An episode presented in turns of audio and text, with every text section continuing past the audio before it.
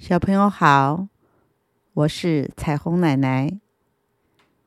今天要说的故事是《小象皮皮》。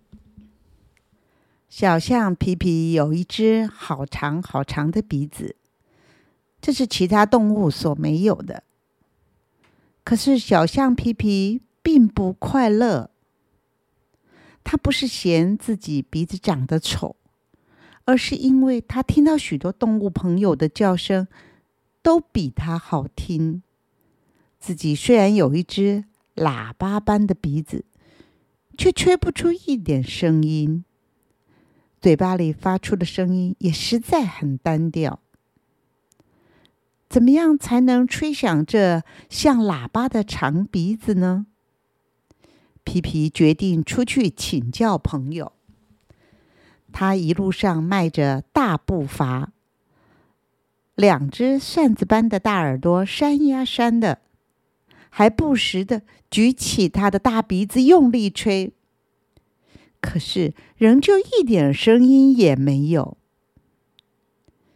他首先遇到了在晒太阳的乌龟，大家所尊称的小博士，于是就请教他。乌龟先生，请问你，我这长鼻子要怎么样才能吹出声音呢？乌龟先生缓缓地说：“别遮住了我的阳光。”又睡他的觉，理也不理皮皮。皮皮只好离开，再到别的地方去寻找他的答案。走啊走。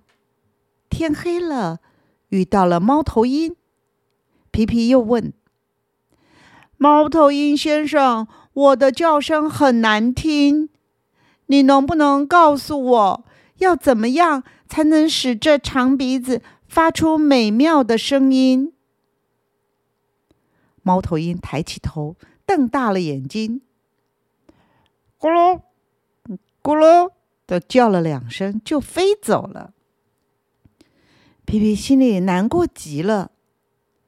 为什么大家都不理他呢？皮皮走累了，不知不觉的就走进梦乡了。一觉醒来，皮皮揉揉惺忪的小眼睛，瞧一瞧自己的身体，哇，好脏！便走到河边去洗澡。泡在水里的皮皮觉得舒服极了，举起长长的鼻子，猛吸一口水，从头上浇下来，清凉极了。皮皮这时突然清醒了：我为什么那样无聊，给自己制造烦恼？我的鼻子本来就不是用来唱歌的，它有时。还是保卫自己、抵抗别人侵略的武器呢？正如同现在一样，又有谁能像我这般舒服？对了，谁说我声音难听？猫头鹰的叫声不是更难听吗？于是，皮皮快乐的洗澡，高兴的唱起歌来。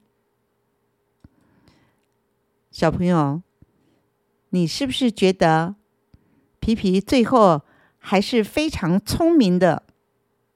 好了，今天我们的故事就说到这里了，下次再见。